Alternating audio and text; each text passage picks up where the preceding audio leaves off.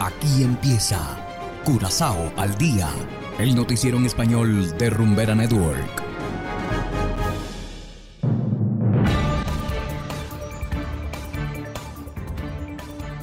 Muy buenas tardes, estimados oyentes de Rumbera Network 107.9 FM.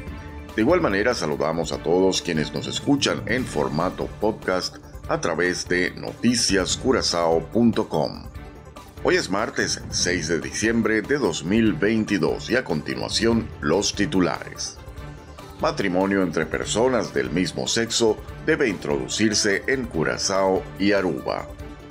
CPR niega haber violado sanciones de Estados Unidos contra Venezuela. Bonaire ya tiene representante para el Miss Universo 2023. Y en internacionales, Estados Unidos y Unión Europea hablan sobre comercio y tecnología. Esto es Curazao al Día con Ángel Van Delden.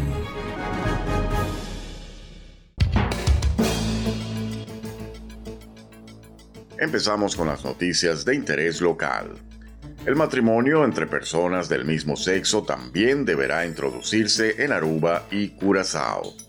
Así lo dictaminó hoy un tribunal en una sentencia sin precedentes. Según el tribunal, la prohibición del matrimonio entre personas del mismo sexo viola la constitución de ambos países. Actualmente existe una prohibición de discriminación tanto en Aruba como en Curazao. Al excluir a las parejas homosexuales, el gobierno discrimina, según la Corte. Por lo tanto, el Código Civil deberá adaptarse de manera neutra desde el punto de vista del género. De esta manera, la ley ya no supondrá un matrimonio entre un hombre y una mujer, sino entre personas. El fallo no entrará en vigor de inmediato. Los gobiernos de ambos países aún pueden acudir a la Corte Suprema para impugnar este veredicto. Y continuando con las noticias locales, el petróleo de los tanques de almacenamiento en Bullen Bay es un pago de Venezuela. Así lo dice la empresa Caribbean Petroleum Refinery CPR, el operador previsto de la refinería. Según ellos, Venezuela tenía una deuda pendiente con una parte no identificada. Esta deuda fue pagada con 600.000 barriles de fuel oil. Las sanciones de Estados Unidos contra Venezuela no prohíben que el país sudamericano pague sus deudas con productos petroleros. Recientemente, la agencia de noticias AP afirmó que la empresa local ayudó a Venezuela a eludir las sanciones de Estados Unidos. Y pasamos ahora a Bonaire. Ruby Puchet fue coronada Miss Bonaire el pasado sábado. La joven de 26 años cautivó a la multitud con su traje de baño y su vestido de noche. Asimismo, se ganó al jurado con sus respuestas. La joven belleza estudió mercadeo y ventas y habla cuatro idiomas con fluidez.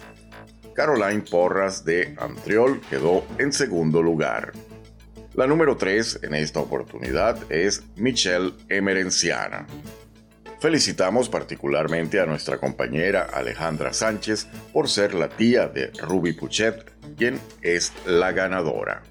Y hacemos ahora una pequeña pausa y enseguida volvemos con más de Curazao al día. Curazao se mueve con 107.9.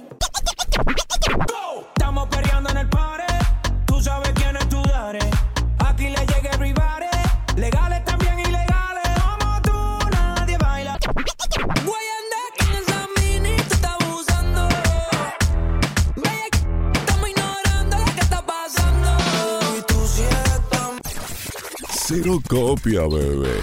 Es rumbera curazao. No hay pa' más nadie. Y es que, si eres feliz, estás aquí.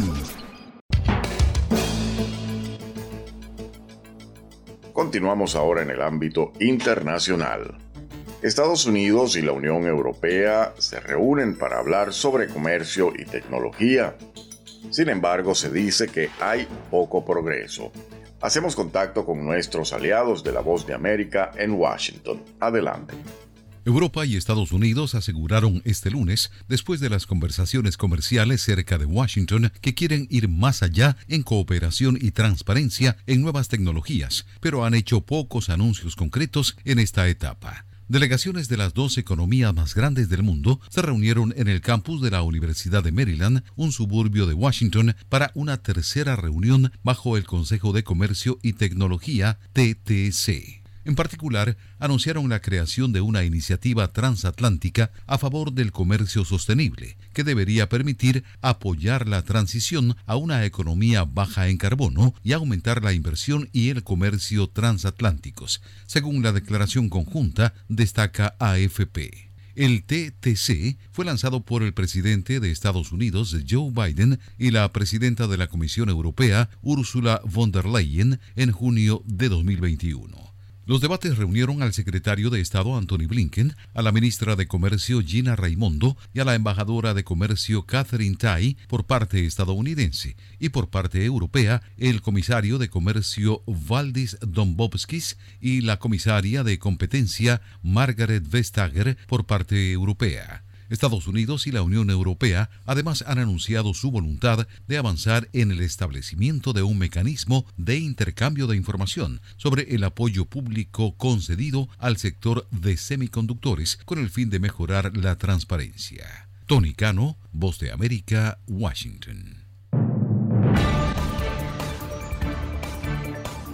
Y de esta manera llegamos al final de Curazao al día. Trabajamos para ustedes Saberio Ortega en el control técnico y ante los micrófonos Ángel Van Delden. Tengan todos una feliz tarde y será hasta la próxima.